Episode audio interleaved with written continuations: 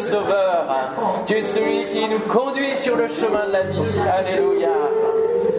Et nous voulons encore proclamer cette purification que tu nous as donnée, ce salut si grand, nous ne voulons pas négliger. Amen. Un vêtement blanc.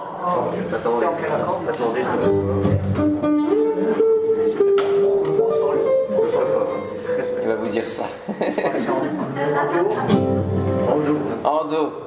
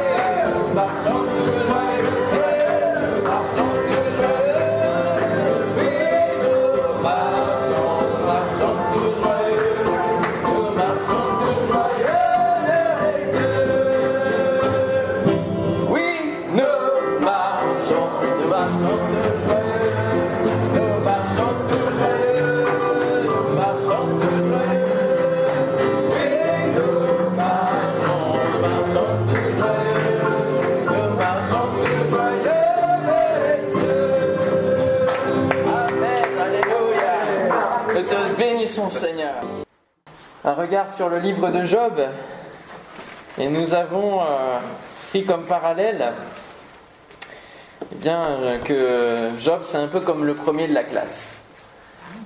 Hein, il, coche tout bien, il fait tout bien, c'est le premier de la classe. Et du coup, comme c'est le premier de la classe, bah, il, est, y a de la jalousie autour de cela. Et c'est l'ennemi à abattre, parce que Job, ça veut dire ennemi, haï, persécuté. Et c'est l'ennemi à abattre pour euh, Satan, c'est l'ennemi à abattre aussi finalement pour euh, ses amis. On a commencé à voir un petit peu leur discours hier, qui est euh, plus accusateur qu'autre chose. Et euh, c'est vrai que c'est. Alors ça, je à la fin. Et euh, oui, c'est vrai. On s'habitue, hein, c'est collé à nous presque. Merci. Comme ça, vous voyez mes, mes belles dents. Et donc nous sommes à la cinquième, cinquième prédication sur, euh, sur euh, cette thématique. Et euh, ça pour titre La théorie punitive et le système de récompense. Voilà, on est dans ce parallèle de l'école, ils sont un peu comme dans l'école, hein. l'école de la vie, l'école du monde, l'école de Dieu. Et euh, il y a une, une théorie, en tout cas une théologie qui est affirmée par les amis de Job, c'est que le méchant, il doit euh, recevoir les foudres de Dieu et puis le juste, il doit être béni. Et si le juste euh, a un malheur qui lui arrive, ça veut dire qu'il a un péché.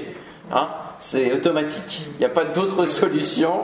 C'est l'explication des amis. Sauf que une souffrance n'est pas forcément le fruit d'un péché, mais ça peut être euh, bien l'objet d'un défi entre Satan et Dieu, entre deux mondes spirituels.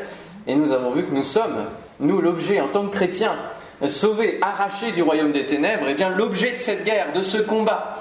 Et euh, nous avons vu que tout au long de la Bible, euh, Satan vient régulièrement auprès de Dieu pour réclamer euh, des, personnes. Hein. Jésus dira à Pierre, Simon, Simon, Satan vous a réclamé hein, pour vous cribler comme du froment. Donc nous sommes aussi l'objet de, cela et le juste sur cette terre, eh bien, il peut souffrir. Et c'est ce qu'a vécu Jésus lui-même, le juste souffrant. C'est ce que dit aussi le peuple d'Israël et c'est ce que vit l'Église.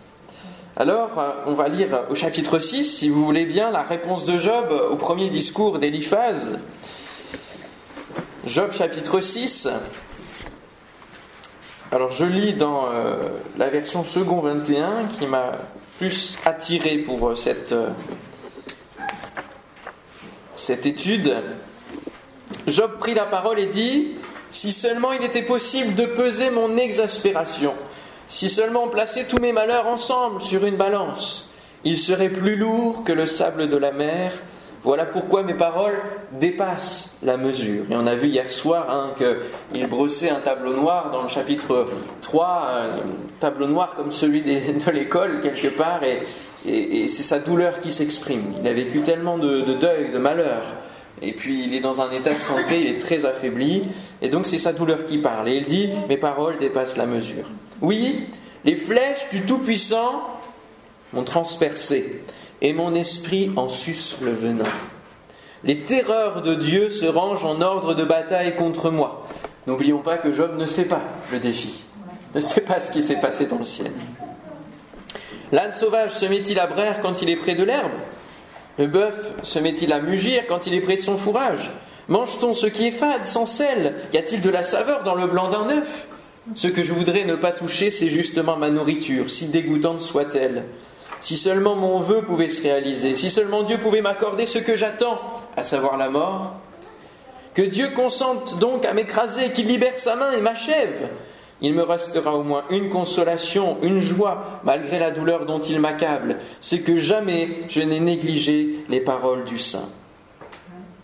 Aurais-je encore la force d'espérer?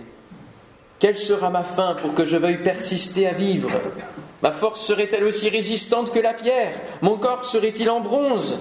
N'est-il pas vrai que je suis dépourvu de ressources, que le succès a été chassé loin de moi?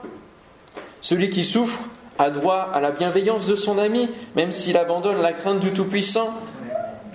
Mes frères m'ont trompé, comme le fait un torrent, comme les cours d'eau qui disparaissent. La fonte des glaces assombrit leur eau, la neige s'y dissimule, mais à la saison chaude, ils arrêtent de couler. Sous l'effet de la chaleur, leur lit devient tout sec. Les caravanes quittent leur chemin, s'enfoncent dans le désert et disparaissent. Les caravanes de Théma les cherchent du regard. Les voyageurs de Séba sont pleins d'espoir. Mais ils se retrouvent tout honteux d'avoir eu confiance. Ils sont tout désappointés quand ils y arrivent. De fait, maintenant, vous n'êtes pas vraiment présent pour moi. Vous voyez mon angoisse et vous en êtes tout effrayé. Vous ai-je déjà demandé de me donner quelque chose, de tirer pour moi un cadeau de vos ressources, de me délivrer d'un adversaire ou de me libérer d'hommes violents? Enseignez-moi et je me tairai. Faites-moi comprendre quelle est mon erreur. Quelle force auraient des paroles à propos? Mais que prouvent vos critiques? Voulez-vous donc corriger ce que j'ai dit, vous débarrasser des discours d'un désespéré? Vous seriez même capable de tirer au sort pour un orphelin, de faire du commerce sur le dos de votre ami. Et maintenant, je vous en prie, regardez-moi. Vous mentirai-je en face? Revenez donc, je vous en prie, ne soyez pas injuste. Revenez, reconnaissez-le, ma justice est intacte dans cette affaire. Y a-t-il de l'injustice sur ma langue et ma bouche ne discerne-t-elle pas le mal? On va s'arrêter là, on reprendra la suite de son discours. Discours qui sont fournis, bien sûr, nous ne pouvons pas tout étudier hein, de Job et chaque verset parce qu'on lit le livre en entier, mais rappelons-nous hier soir que Eliphaz disait le malheur ne sort pas de la poussière et la souffrance ne germe pas du sol. Autrement dit, il n'y a pas le malheur qui t'arrive ne vienne pas de nulle part, tu y es pour quelque chose. Et il lui disait clairement ne méprise pas la correction du Tout-Puissant. Il leur répondra, vous voyez mon angoisse et en fait vous êtes tout effrayés. Ils ont euh, même pas quelque part un semblant de, de compassion, ils sont tout effrayés parce qu'ils peuvent avoir peur que ces choses leur arrivent, d'une part. Et puis parce que si Job n'a véritablement pas péché, alors leur théologie tombe. Ce en quoi ils croient, leur conviction s'effondre. Et donc c'est leur foi complètement qui, euh, qui est ébranlée face au malheur de Job. Le juste est récompensé pour sa justice, le méchant est puni pour sa méchanceté. Job lui-même est déboussolé dans cette affaire, parce que malgré son intégrité, il est quand même frappé. Alors il dira à sa femme, mais on peut recevoir le bonheur de Dieu, on peut aussi recevoir le malheur, il faut accepter ces choses. Les amis de Job, eux, ne sont pas touchés, ils appuient sur cette seule explication en cherchant, et ça va être tout au long de leur discours, en cherchant à Job un quelconque péché. Jusqu'à même l'accuser de péché qui, on ne sait pas d'où ça sort, hein, mais euh, dans les derniers discours, ils vont vraiment lui faire un listing des péchés qu'il aurait commis, parce qu'ils en ont marre et, et ils restent dans cette théologie. Finalement, comme on l'a vu hier soir, ils veulent régler le problème de Job rapidement. Ils veulent que ça cesse cette souffrance. Ils ne veulent plus la voir sous leurs yeux. Ils veulent régler le problème et le fait de régler le problème, c'est de dire et de répéter ce en quoi ils croient. Ils sont limités dans cette foi. Mais finalement, nous sommes tous pétris aussi, quelque part, de cette manière de voir. Et souvent, nous sommes limités quant à nos convictions de ce que Dieu est capable de faire et de la justice divine. Nous, on voudrait que les choses soient comme euh, dans la justice humaine. Nous avons soif de, quelque part qu'il y ait une vengeance, qu'il y ait une rétribution. Quand quelqu'un a fait le mal, nous ne sommes pas enclins à faire grâce, comme Dieu le ferait, n'est-ce pas? Quand nous sommes atteints nous-mêmes dans une injustice, on est prêt à se défendre, je suppose, bec et ongle, pour que notre droit soit restauré c'est la théologie de ce que nous semons, nous le récoltons. Et la Bible en parle. C'est, un axe de, ce que Dieu euh, dit. Mais finalement, il n'y a pas besoin forcément que Dieu soit à l'œuvre, que Dieu juge pour que nous recevions ce que nous, ce que nous semons. N'est-ce pas? C'est une loi naturelle, euh, physique que lorsque nous semons une graine, eh bien, ça pousse et on récolte le fruit qui correspond à cette graine. Et parfois, dans nos vies, nous semons des choses, des paroles, des actes, et nous récoltons ce que nous avons semé, en bien ou en mal, et Dieu n'est presque pas, enfin, n'est pas intervenu. Et ça vient, le malheur qui est récolté euh, ne vient pas de lui. C'est juste une conséquence de ce que nous avons mis en place. Le salaire du péché, c'est la mort. Celui qui ne croit pas sera condamné. Dieu n'a pas à revenir là-dessus, c'est le principe divin.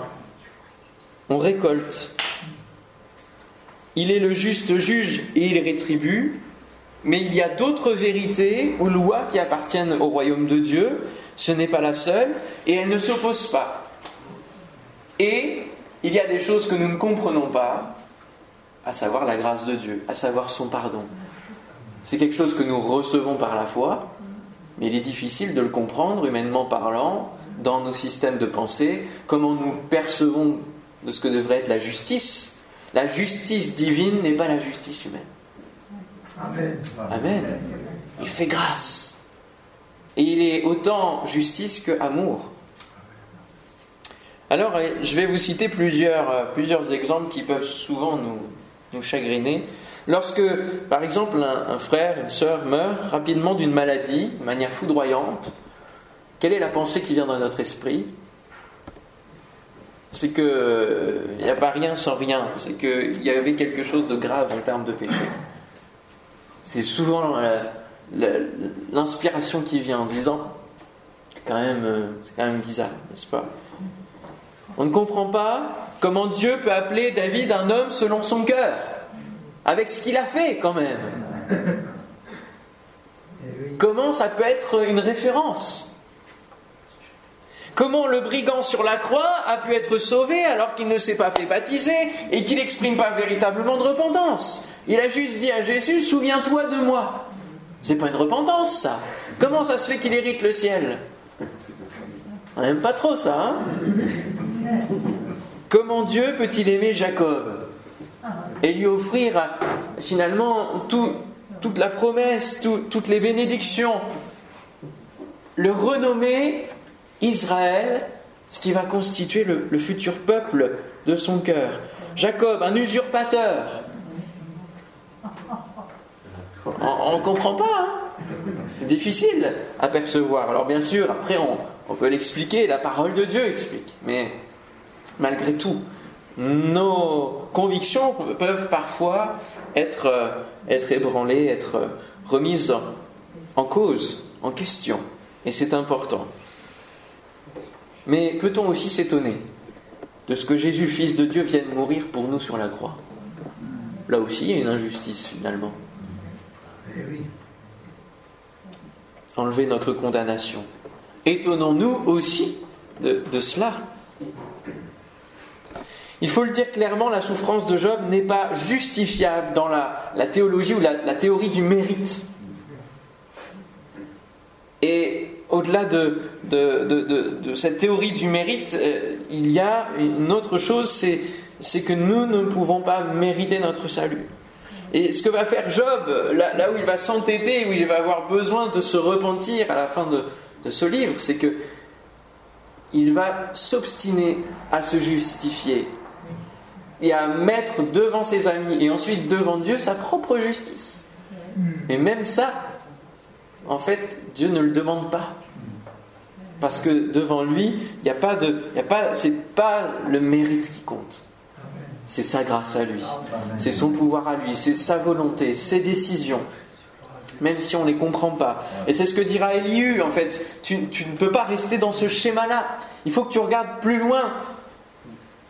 Et même si tu cherches à comprendre, c'est Dieu qui maîtrise.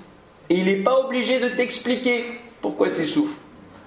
Et il lui expliquera pas hein, le défi hein, à la fin du livre. Il va pas dire, bah tu sais, il y a eu un défi entre Satan et moi, et, euh, et, tu étais l'objet parce que tu étais intègre, juste, droit, et tu craignais le mal, tu détournais, tu te détournais, tu, craignais Dieu et tu te détournais du mal. Il va pas lui expliquer. Et parfois, nous avons des situations de vie, des épreuves, ou même des, chemins que nous ne comprenons pas. Et Dieu n'est pas obligé de nous les expliquer. Et tout cela fait appel à la foi. À la foi.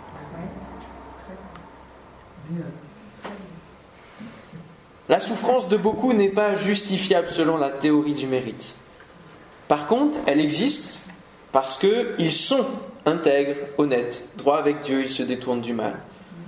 On n'est pas intègre pour se protéger de la souffrance on est intègre parce qu'on aime Dieu. Amen.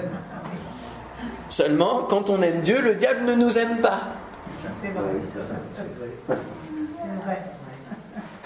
Et du coup, ça engendre de la souffrance. Ça engendre des combats. Ça engendre des défis. Voilà le, raisonnement. Mais Job, ses amis ne peuvent pas le, percevoir. Et euh, si vous lisez l'ensemble du livre, le diable va apparaître au début dans ce défi avec Dieu, mais à aucun moment Job et ses amis vont évoquer la possibilité que Satan soit à l'œuvre dans cette souffrance. Et ce que fait Job, c'est il dit les flèches du Tout-Puissant me transpercent. Il va avoir sans cesse de finalement d'accuser Dieu quelque part en disant c'est toi, c'est Dieu qui m'envoie ces malheurs. C'est lui qui, mais alors qu'il m'écrase, qu'il me, me fasse mourir au lieu de me faire supporter cette souffrance qui n'est pas supportable. Aujourd'hui, c'est l'Église qui est prise pour cible. C'est elle euh, qui est vue aux yeux du Seigneur comme belle, sans tache ni ride, irrépréhensible. Et alors, il peut être dans ce même défi en disant à Satan, tu vois mon Église, tu vois combien il s'accroche à moi, tu vois combien il, il, continue d'exister, que l'Église continue d'exister encore en 2021, et elle s'agrandit, et alors que toi tu fais des, des, coups, tu amènes la persécution dans tel pays, eh bien ils continuent, ils persévèrent dans leur intégrité, dans, dans leur attachement à moi. Et Satan de dire, comme peut-être avant que le Covid apparaisse, oui mais attends, envoie-leur une bonne petite épidémie mondiale. Et tu vas voir qui va partir de l'Église, qui tient réellement. Peut-être sommes-nous dans ce temps où il y a un grand défi qui est posé sur le monde. Parce qu'on voit que cette maladie a quelque chose de, spirituel. Plusieurs ont témoigné que les essoufflements et le, problème de respiration venaient pendant la nuit, venaient euh, quand le soir tombait. Puis toucher à la respiration, toucher à la, voilà, au souffle, le souffle que Dieu a, donné à Adam. hein. Nous pouvons être dans, cette situation. Mais ne nous trompons pas de combat et ne combattons pas nous-mêmes euh, l'Église. Parfois on se bat contre la chair et le sang, contre des, personnes en, disant oui mais lui il prêche pas les bonnes choses et puis tel pasteur il fait ceci et puis voyez euh, là ils sont trop laxistes, là c'est trop libéral, là il y a trop de mélange. Laissons ces combats de côté. Dieu gère son Église, c'est lui qui l'a bâtie. Concentrons-nous de nous attacher au Seigneur et de faire en sorte que nos propres vies soient intègres, justes, honnêtes, et que notre attachement à lui soit désintéressé. Alléluia. Les amis lui répondent en gros qu'il ne faut pas accuser le directeur, de ce- autrement dit Dieu, de, de ce qu'il fait, mais qu'il faut s'accuser soi. Si le directeur a fait cela, c'est qu'il y a une raison qui se trouve en nous. C'est de notre faute. D'où l'expression Qu'est-ce que j'ai fait au bon Dieu Hein? Ah oui, c'est vrai. Dès qu'un malheur arrive pour un, non-chrétien, c'est qu'est-ce que j'ai fait au bon Dieu tout de suite? L'accusation, elle se porte vers, vers Dieu. Les hommes qui ne connaissent pas Dieu pensent qu'il est punitif et euh, qu'il faut faire des œuvres pour être récompensé. Toutes les religions sont basées sur les efforts, sur le fait de mériter le salut, de chercher euh, le salut par, par des efforts, qu'il y a un, un système punitif et un système de récompense. Mais ce n'est pas l'éducation de Dieu. Ce n'est pas le principe de l'école divine. Les amis de Job regardent donc le cas de Job avec frayeur, vous êtes tout effrayés, car il n'avait pas l'habitude de mentir et de s'entêter à ce point. Il connaissait Job. Il, il connaissait, il savait quelle était sa valeur. Et donc s'il est juste, alors leur théorie de la rétribution s'effondre. Et ils peuvent basculer finalement dans la même tourmente de réflexion que Job. Parce que Job, il se pose des questions. Et eux-mêmes peuvent tomber, ils ne veulent pas tomber dans, dans ces pourquoi, dans la saison des pourquoi. Et on va lire maintenant le chapitre 7. Le sort de l'homme sur la terre n'est-il pas celui d'un soldat et sa vie n'est-elle pas celle d'un ouvrier? L'esclave aspire à jouir de l'ombre et l'ouvrier attend son salaire. Donc vous voyez la rétribution. De même, j'ai hérité de mois de douleur, on m'a attribué des nuits de souffrance. Je me couche en disant Quand pourrais-je me lever? Le soir se prolonge et je suis rassasié d'insomnie jusqu'au lever du jour.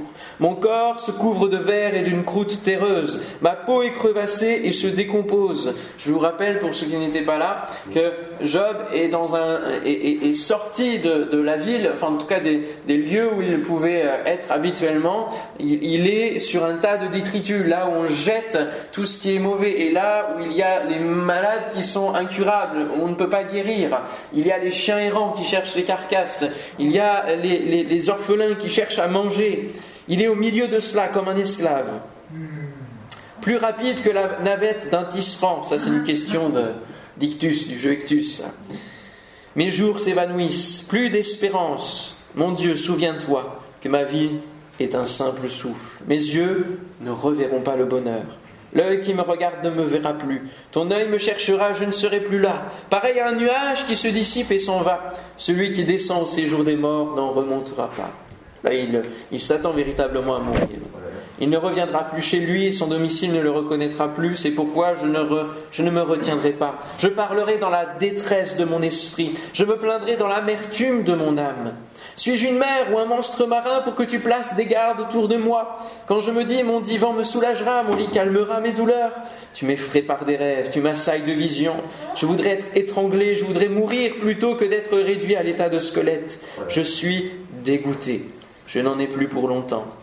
Laisse-moi car ma vie est son consistance. Qu'est-ce que l'homme pour que tu fasses tant de cas de lui, pour que tu lui portes tant d'attention, pour que tu le visites tous les matins, pour que tu le mettes à l'épreuve à chaque instant? Quand cesseras-tu de me fixer du regard? Quand me laisseras-tu le temps d'avaler ma salive? Si j'ai péché, qu'ai-je pu te faire, gardien des hommes? Pourquoi m'as-tu pris pour cible? Pourquoi te serais-je à charge? Pourquoi ne pardonnes-tu pas ma transgression et n'oublies-tu pas ma faute? En effet, je vais bientôt me coucher dans la poussière, tu auras beau me chercher dans mon matin, je ne serai plus là. Job reste dans l'incompréhension et demande à ses amis de lui expliquer quel est son péché. Il, concentre l'angoisse de son cœur, l'amertume de son âme sur ce Dieu qui ne le laisse pas tranquille. Et nous avons une série ici, dans, cette version de trois pourquoi, que j'aimerais juste détailler quelques instants avec vous. Pourquoi m'as-tu pris pour cible? La possibilité que Satan soit la cause de ce malheur n'est pas présente dans les discours. On ne le voit nulle part. Et même s'il l'était, Dieu serait quand même accusé d'avoir permis cela. C'est vrai. On peut euh, être dans une souffrance et, même si on sait que que c'est Satan qui peut en être l'auteur de, cette souffrance, on peut dire mais Seigneur, pourquoi tu as permis? Parce qu'on sait que Satan est limité dans son action, dans son pouvoir, et que c'est Dieu qui lui a permis de toucher Job. Pourquoi as-tu permis que je sois une cible? Au chapitre 9, il posera la question, si ce n'est pas lui, qui est-ce donc? Et il ne trouve pas de réponse, il n'y a pas de réponse. Qui est-ce donc? Oui, il ferait bien de fouiller de ce côté-là pour refuser l'attaque du diable en disant non, maintenant tu peux arrêter de, torturer mon, mon corps. J'appartiens à Dieu, ça ne changera pas. Maintenant tu t'en vas. Ça se serait peut-être limité et on aurait peut-être eu que 5-6 chapitres dans Job. Ce serait arrêté là, au lieu de, d'être dans la saison des pourquoi. Mais il y a parfois des, des moments où on a besoin de se poser des pourquoi. J'ai dû le noter quelque part, mais pendant que j'y pense, je, le dis. J'étais à Bordeaux en train d'être euh, pasteur euh, probatoire, lorsque à la fin des deux ans euh, de, probation, je devais rester encore trois ans, et puis là, mon maître de stage me dit, bon écoute, je ne vois pas d'appel en toi, tu te prépares à rentrer en Normandie, et voilà, au mois de juin c'est terminé. La claque. Comme le chaos de Job, d'un coup, tout s'effondre. Tout s'effondre sur est-ce que j'ai bien entendu le Seigneur me parler pour m'appeler au ministère? Plein, plein de choses. Tous les dons spirituels, tous les moments forts où j'ai entendu le Seigneur me conduire pour m'amener jusque-là, tout cela s'était remis en cause, en question. Et alors, à partir du mois de février jusqu'au mois de mai, jour et nuit, c'était des questionnements. Jour et nuit. La saison des pourquoi. Mm. en comprenant pas. Pourquoi ça s'arrête d'un coup Et puis il y a aussi le côté de qu'est-ce que les autres vont dire, qu'est-ce qui va se passer autour de moi, tout le côté de la réputation? Tout ça se tiraille. Alors euh, j'avais appelé un, camarade de classe justement qui était euh, lui sur Rouen et je lui avais raconté un peu bah, ce qui se passait. Et euh, je lui avais pas demandé, mais il m'a dit ah, mais je, vais, je vais te faire venir sur Rouen, mon pasteur recherche quelqu'un. Alors je suis monté un week-end. J'ai jamais aussi mal prêché de ma vie. Pourquoi? Parce que c'était pas le plan de Dieu que j'aille là-bas du tout. Donc c'était clair et net. Bon. Et puis les questionnements continuaient. Puis fin mai, j'ai dit écoute, Seigneur, parce qu'il y avait aussi le côté rebelle en disant bah, si c'est ça, c'est pas grave, je vais pas être dans les assemblées de Dieu, je vais monter des églises, je vais vivre mon ministère avec toi, Seigneur, et puis euh, je reste ici. Pourquoi? Parce que, parce que le travail que j'avais entamé dans le Médoc, et les gens étaient ouverts à l'évangile. C'est ça le plus terrible. C'est qu'il y a la bénédiction et hop, on t'enlève de là. Tu te dis mais non, c'est pas possible. eh oui. Et fin mai, j'ai dit écoute, Seigneur, ok, si c'est toi qui m'as appelé, eh bien c'est toi qui rouvriras la porte. Je me prépare, je rentre en Normandie. J'avais retrouvé un travail, etc. Et en, le mois d'après, la porte de Paris s'est ouverte. Non pas sans autres difficultés, mais euh, la saison des pourquoi, de questionnement. c'est important d'y réfléchir et de voir l'exemple de Job parce qu'on peut beaucoup se poser de questions, beaucoup réfléchir, tout tourner. Et c'est important juste à un moment donné de dire je me confie en toi. Et à partir du moment où j'ai dit, Seigneur, si c'est toi qui m'as appelé, c'est toi qui vas rouvrir la porte, la paix est venue. J'avais plus de questionnement, c'était terminé. Se confier complètement en disant, Seigneur, je ne sais pas du tout, je suis complètement paumé, pour le dire euh, clairement, mais je me confie en toi, c'est toi qui portes ma vie. Si on lui appartient, c'est lui qui tient le volant, c'est pas à nous de le reprendre avec nous pourquoi? On peut lui poser la question et il peut nous répondre, mais s'il ne nous répond pas, ne cherchons pas plus loin. Pourquoi te serais-je à charge? Job exprime ici qu'il est une charge euh, pour lui-même aussi. Pourquoi se soucier autant de lui? Ce qui lui fera dire cette demande dans les prochains chapitres, éloigne-toi de moi.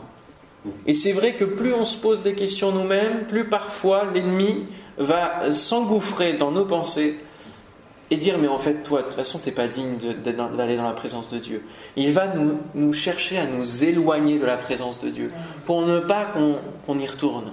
Il va trouver des éléments dans nos vies pour dire mais non mais il faut que Dieu s'éloigne et puis ta souffrance va partir puisque c'est lui qui te touche. Éloigne-toi de lui puis tu seras tranquille. C'est comme ça que plusieurs retournent dans le monde.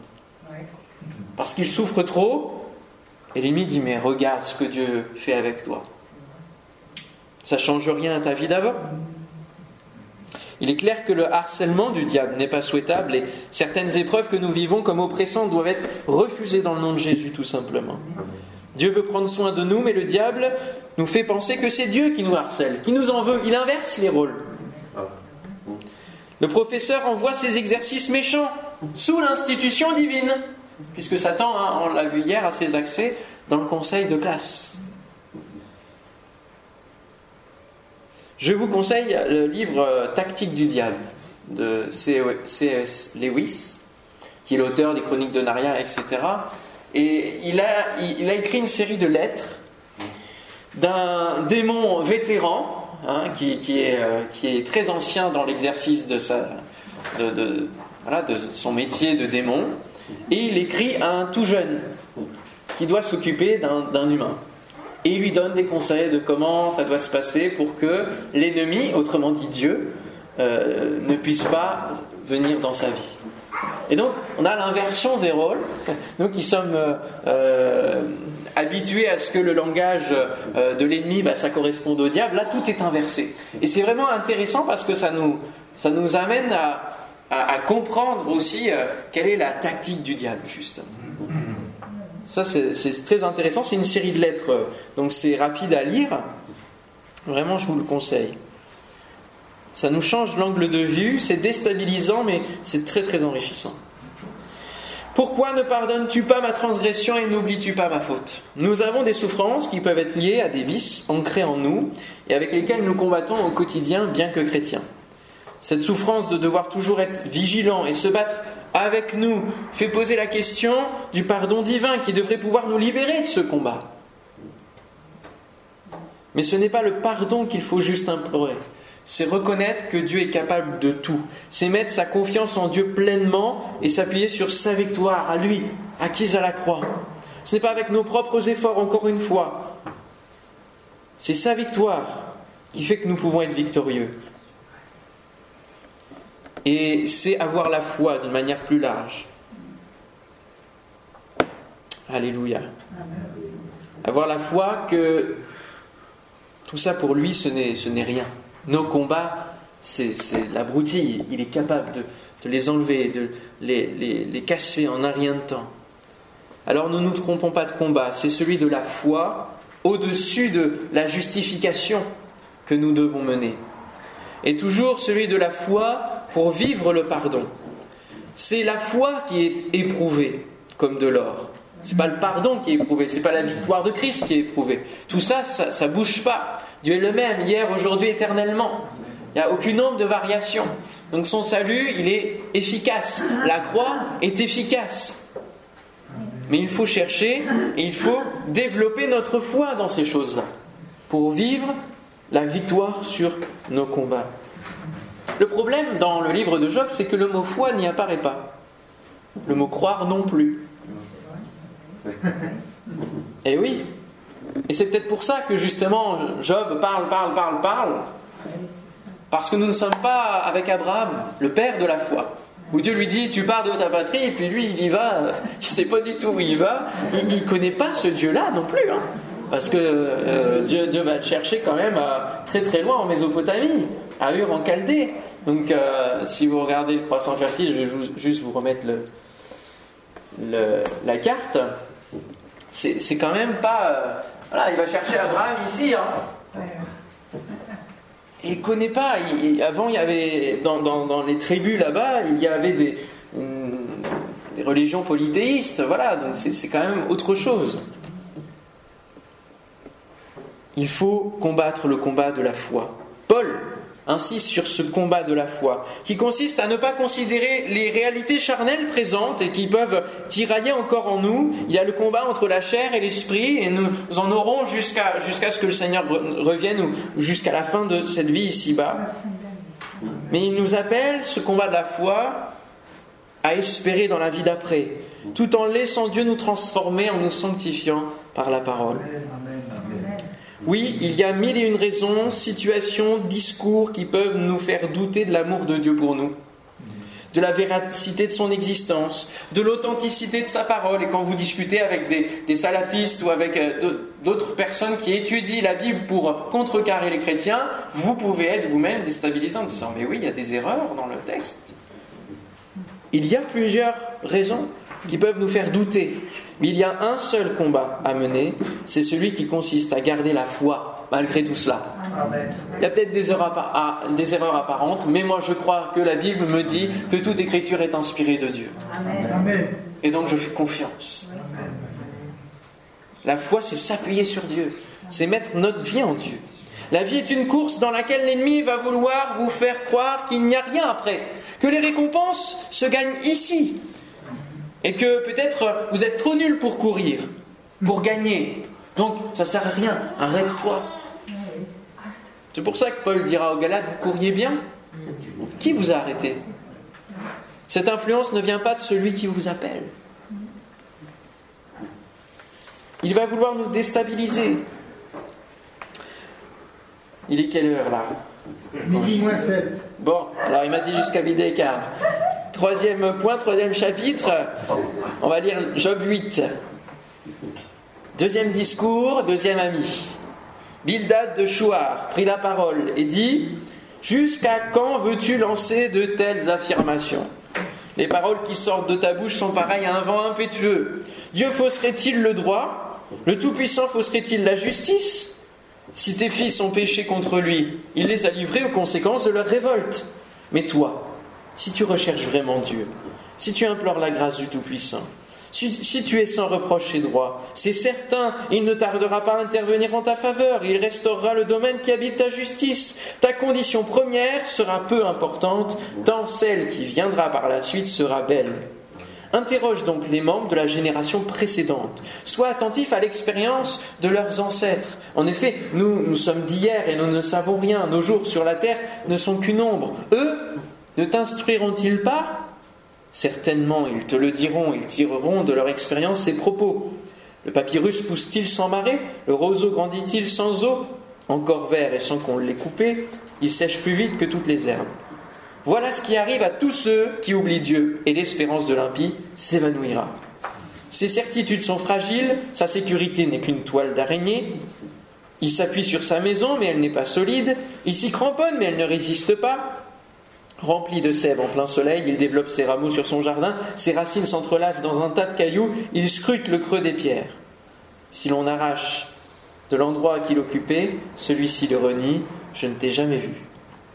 Voilà tout le bonheur que lui procure sa conduite. Puis sur le même sol, d'autres surgissent après lui. Non, Dieu ne rejette pas l'homme intègre, il, il n'affermit pas les mains de ceux qui font le mal. Bientôt il remplira ta bouche de rire et tes lèvres de cris de joie. Ceux qui te détestent seront couverts de honte, la tente des méchants disparaîtra. Amen. Il continue dans le même principe, il faut que ça se règle vite, et donc, puisque ça va se régler vite, on va donner des paroles où ça va se régler vite. hein. Tu vas voir, tu vas rire bientôt. Bon, on n'y est pas encore. hein. Mais relevons le, premier verset. En fait, je pense que Job n'a pas entendu la suite du discours tellement la première parole est dure. Si tes fils ont péché contre lui, il les a livrés aux conséquences de leur révolte. Autrement dit, si tes fils sont morts, c'est c'est de leur faute. Job souffre, Job a mal, et blam, tu lui donnes un bon coup là, alors que lui prenait justement soin de ses fils quant au péché, puisqu'il les sanctifiait. Donc ça veut dire c'est aussi de ta faute, finalement. Ok, bon, laissons, là les, amis de Job.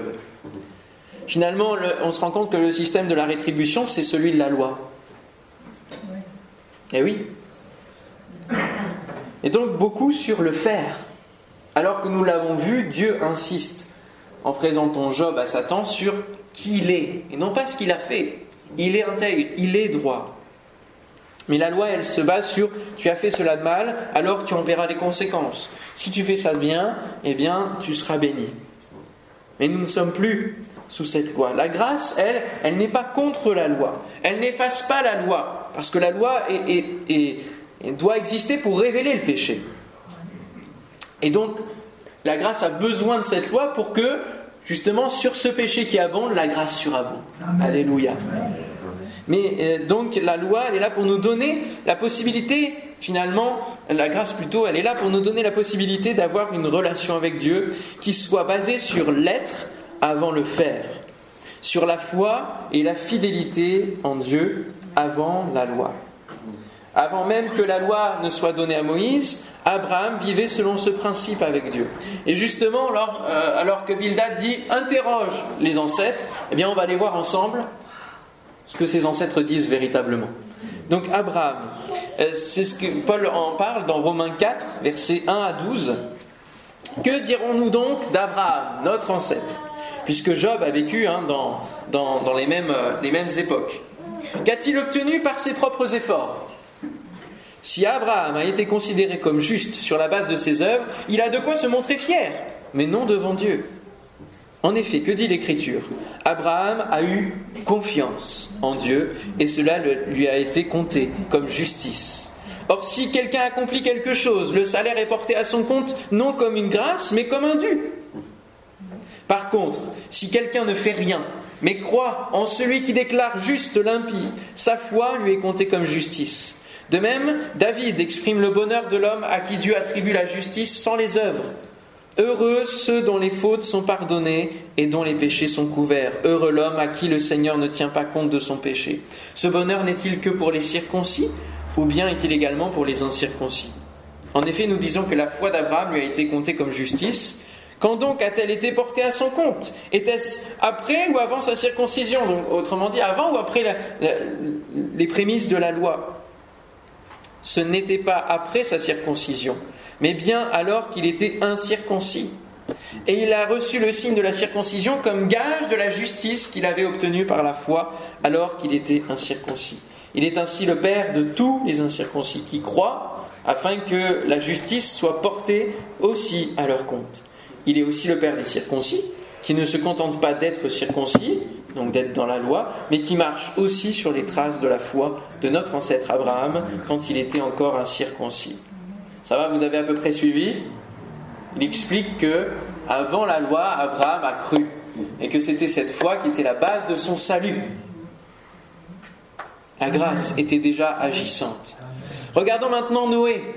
Noé, c'est par la foi que Noé, divinement averti des choses qu'on ne voyait pas encore et saisi d'une crainte respectueuse, construisit une arche pour sauver sa famille.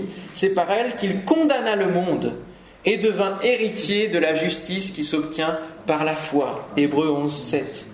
La loi mérite, la foi hérite. Alléluia. Alléluia. Genèse 6. Mais Noé trouva grâce aux yeux de l'Éternel. Voilà, trouva grâce aux yeux de l'Éternel.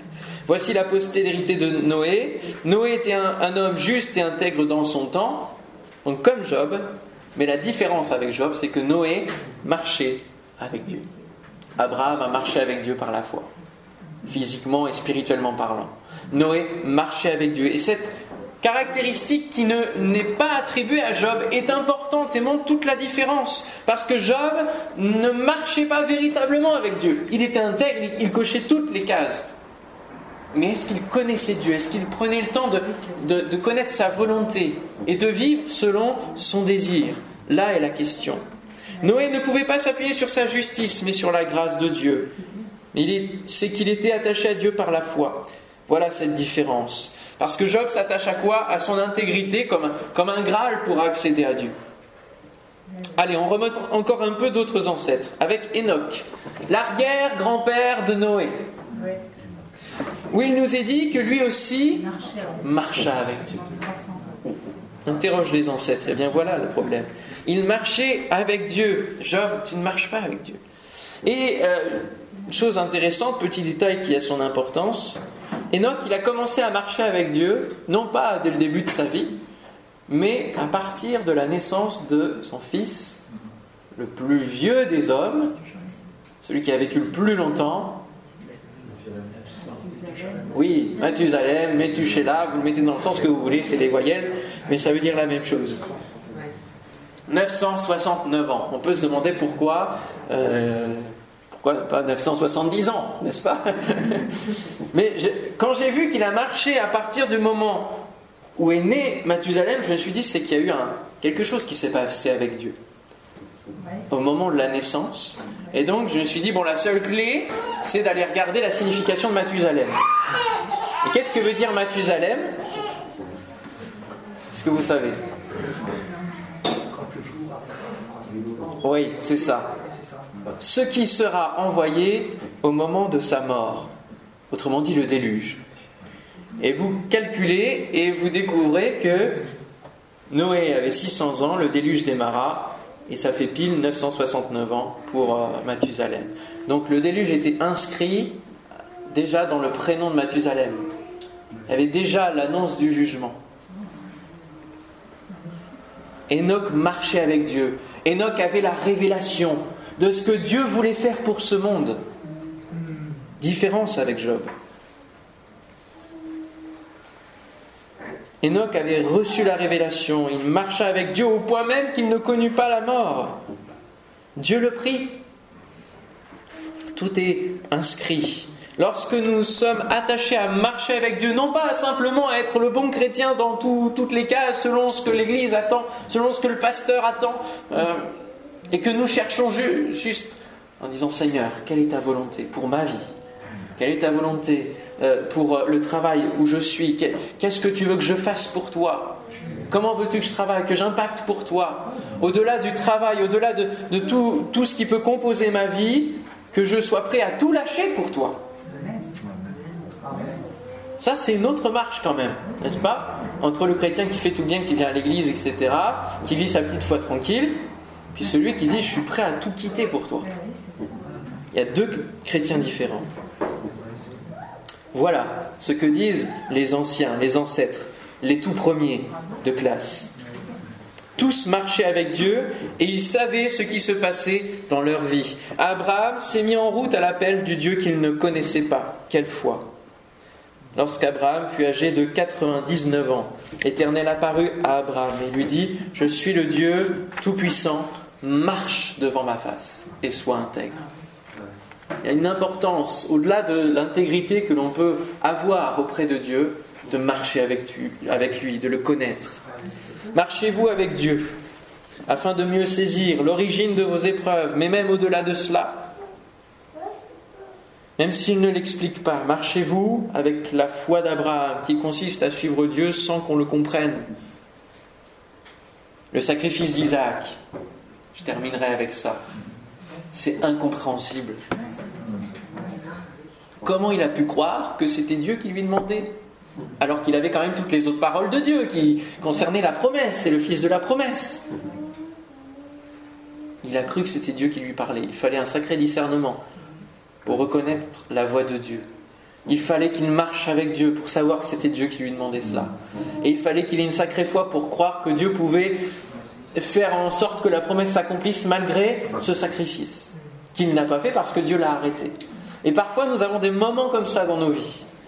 Et je vous raconte, pour terminer, euh, l'histoire de, de ce qu'on a vécu en début 2021 avec l'implantation de l'Église. Le Seigneur m'a mis à cœur euh, le livre de Josué. Et euh, au fur et à mesure des dimanches, on a, a avancé dans Josué, la conquête du pays. Donc c'était véritablement ça, conquérir le territoire d'Antony, le, le bassin d'Antony. Donc le premier culte, on est allé en hauteur de, de- de la ville et on a prié pour que les puissances s'en aillent et que voilà, Dieu décrétait que c'était maintenant euh, le moment, que c'était maintenant pour ouvrir euh, euh, la voie de l'évangile et que l'évangile brille, que ce désert se transforme en oasis, puisque c'est le nom de notre église. Et euh, donc on a cheminé comme ça et euh, à un moment donné, je suis arrivé à Jéricho. Et du coup, j'ai dit, mais Seigneur, euh, qu'est-ce que tu veux nous dire? Où est-ce que tu veux nous mener? Et puis je vous passe les détails, mais euh, vraiment, j'ai été conduit à visualiser un, bâtiment, un local, dans une zone, une zone euh, d'activité. Et ce local, il était bien pour nos activités et, puis pour le développement, la croissance. Et puis une école chrétienne nous a contactés pour dire mais ça nous intéresse, peut-être que. Alors je me suis dit bon, peut-être qu'ils peuvent aussi participer au financement, tout ça. Bon, Euh, je me suis jamais engagé personnellement dans une aventure de bâtiment, de locaux et bon, les prix sur Paris, c'est c'est euh, affreux, tout simplement. Je préférerais acheter un bâtiment à Sainte-Marie-aux-Mines, vous voyez. Là, c'est un défi, ça va, ça va. C'est faisable. Mais Paris, il faut s'accrocher. 800, enfin 770 000 euros le bâtiment pour euh, 300 mètres carrés. Mais c'est pas cher par rapport au marché. Et puis vraiment, la conduite, on cherchait pas un bâtiment puisqu'on est dans un système de groupe de maisons. On a senti que le Seigneur nous conduisait vers ça. Vraiment de manière euh, miraculeuse. Il m'a conduit dans une même rue à faire des recherches et à, et à tomber sur ce bâtiment sur lequel il n'y avait aucune pancarte avant. Bref, et nous nous entrons en contact. Et puis, au fur et à mesure euh, du temps, euh, donc le propriétaire, on, visite le bâtiment, on se dit bah, pourquoi pas, et puis euh, on se lance dans, dans les rêves, l'aventure. Le thème de l'année, c'est avec Dieu nous ferons des exploits. Bon, bah allez, on y va. hein.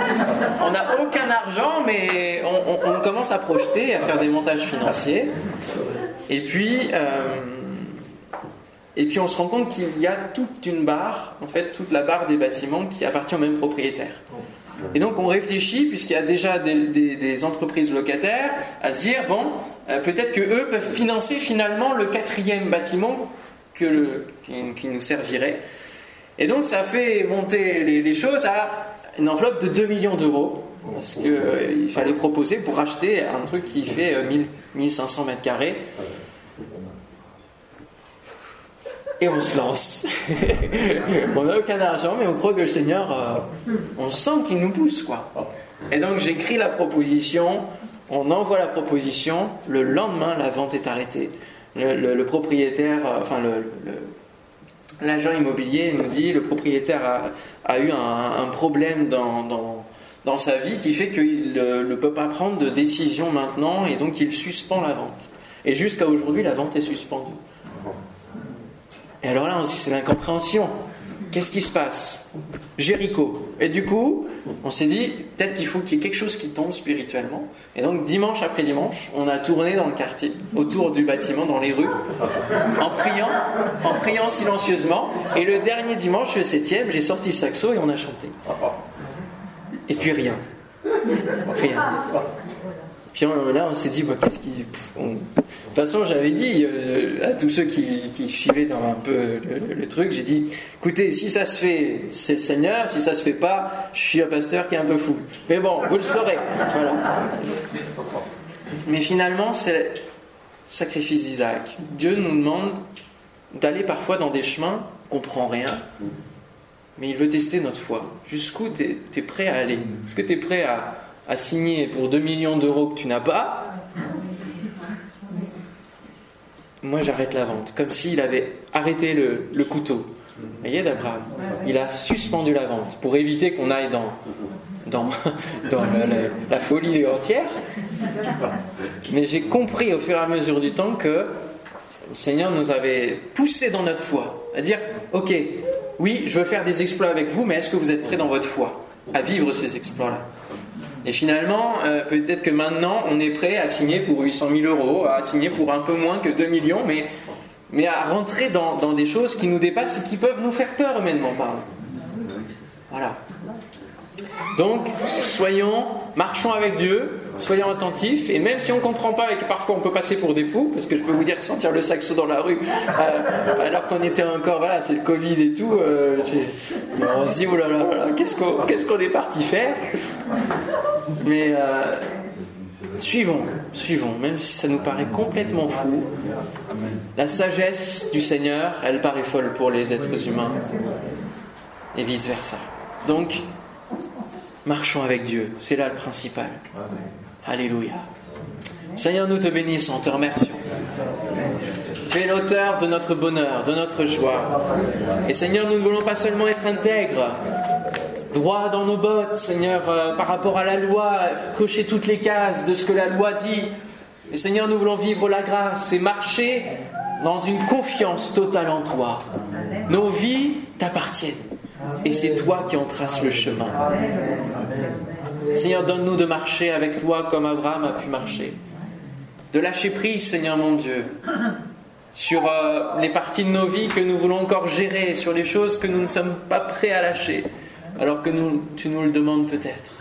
Seigneur, je te prie pour mes frères et sœurs, que tu leur donnes de, marcher avec toi et de vivre chaque jour selon le programme que toi tu leur as prévu. Qu'ils puissent, Seigneur, rentrer dans les œuvres que tu as préparées d'avance. Des œuvres qui ne nous sauvent pas. Des œuvres qui ne rentrent pas dans, dans la théorie du mérite parce que tu n'es pas dans cette théologie-là. Seigneur, que nous puissions rentrer dans ces œuvres simplement pour ta gloire, simplement pour que ton royaume avance et pour que le royaume des ténèbres recule. Au nom de Jésus. Merci Seigneur. Amen. Amen. Alléluia.